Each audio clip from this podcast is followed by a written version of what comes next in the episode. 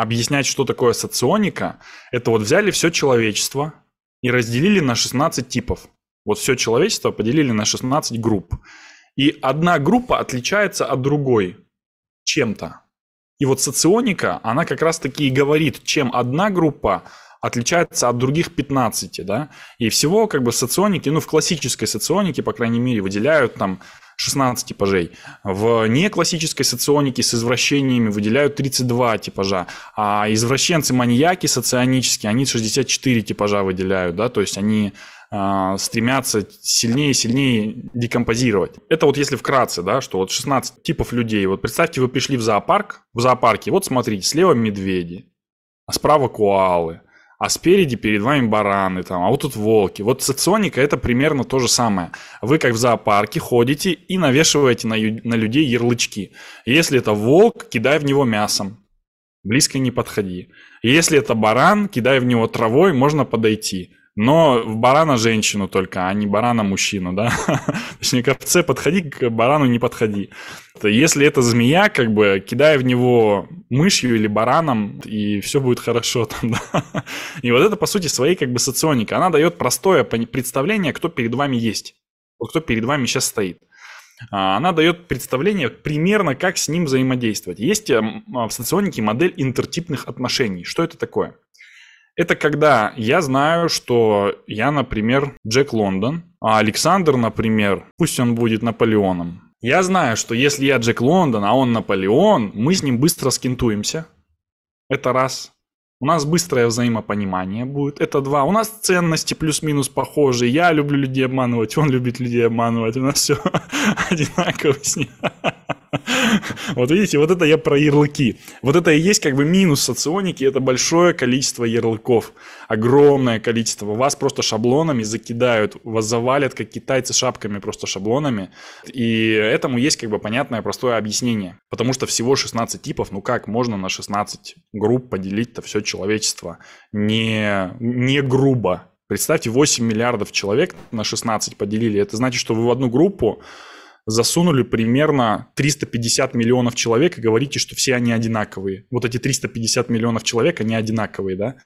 Вот. Это достаточно сложно представить вообще, в принципе, особенно мы с сознанием нейротипологии понимаем, что как так может быть вообще 350 миллионов человек, э, как бы одинаково, они с Мадикой все, все разные. Здесь нос другой, здесь глаза другие, здесь брови другие, тут челюсть другая, то есть они отличаются. И вот спрашивали про извращенцев, социоников, вот как раз-таки из-за этого извращения и начались.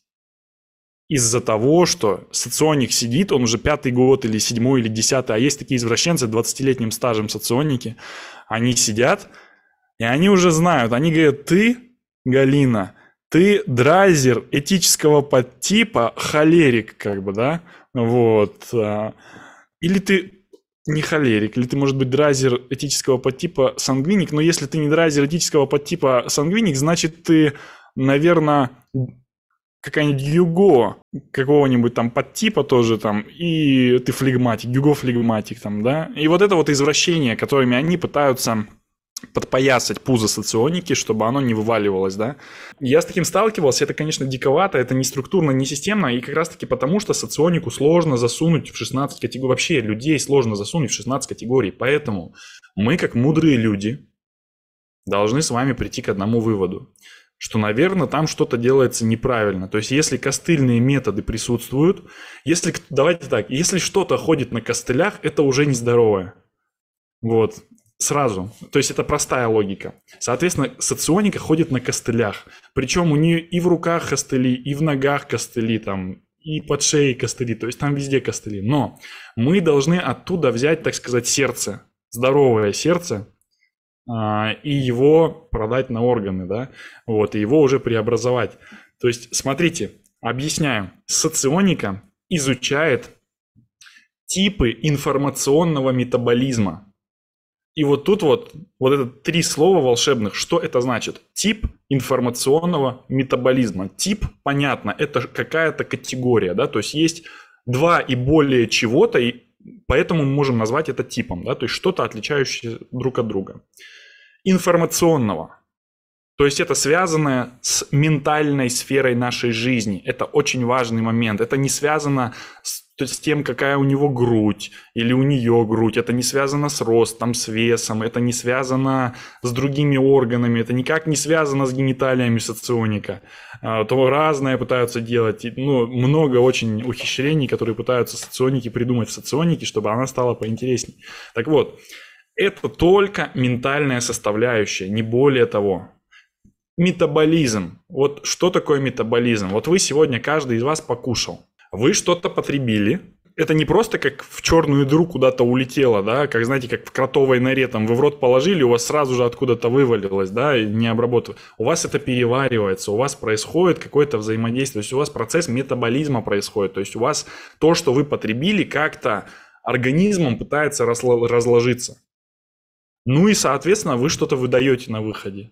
Вот. И вот соционики примерно так же. Тип информационного метаболизма подразумевает, что я какую-то информацию вижу, наблюдаю, воспринимаю. Я ее по-своему каким-то образом обрабатываю, своим уникальным образом. И каким-то уникальным образом в специфичном виде я ее выдаю. И вот, вот эти вот как раз-таки три аспекта и называются информационным метаболизмом. Восприятие информации, ее, так сказать, обработка – и выдача, и тип выдачи информации. Вот это и есть тип информационного метаболизма, да? Что это значит вот на более соционическом таком а, формате? У нас в нейротипологии есть короткие и низкие носы. Да, вот как мы в нейротипологии говорим там, короткий низкий нос, как бы значит человек э, там, ну, он практичный, ну, недальновидный, он там немного информации старается учитывать, ему нужно что-то такое под задачу конкретно, он э, старается оперировать там, ну, близкими какими-то горизонтами, близлежащими целями, да, а, близлежащими, лежачими, да, вот, и в такой форме мы говорим, что как бы, ну, вот параметр высота, длина, так сказать, ширина носа, они говорят вот это о человеке в целом.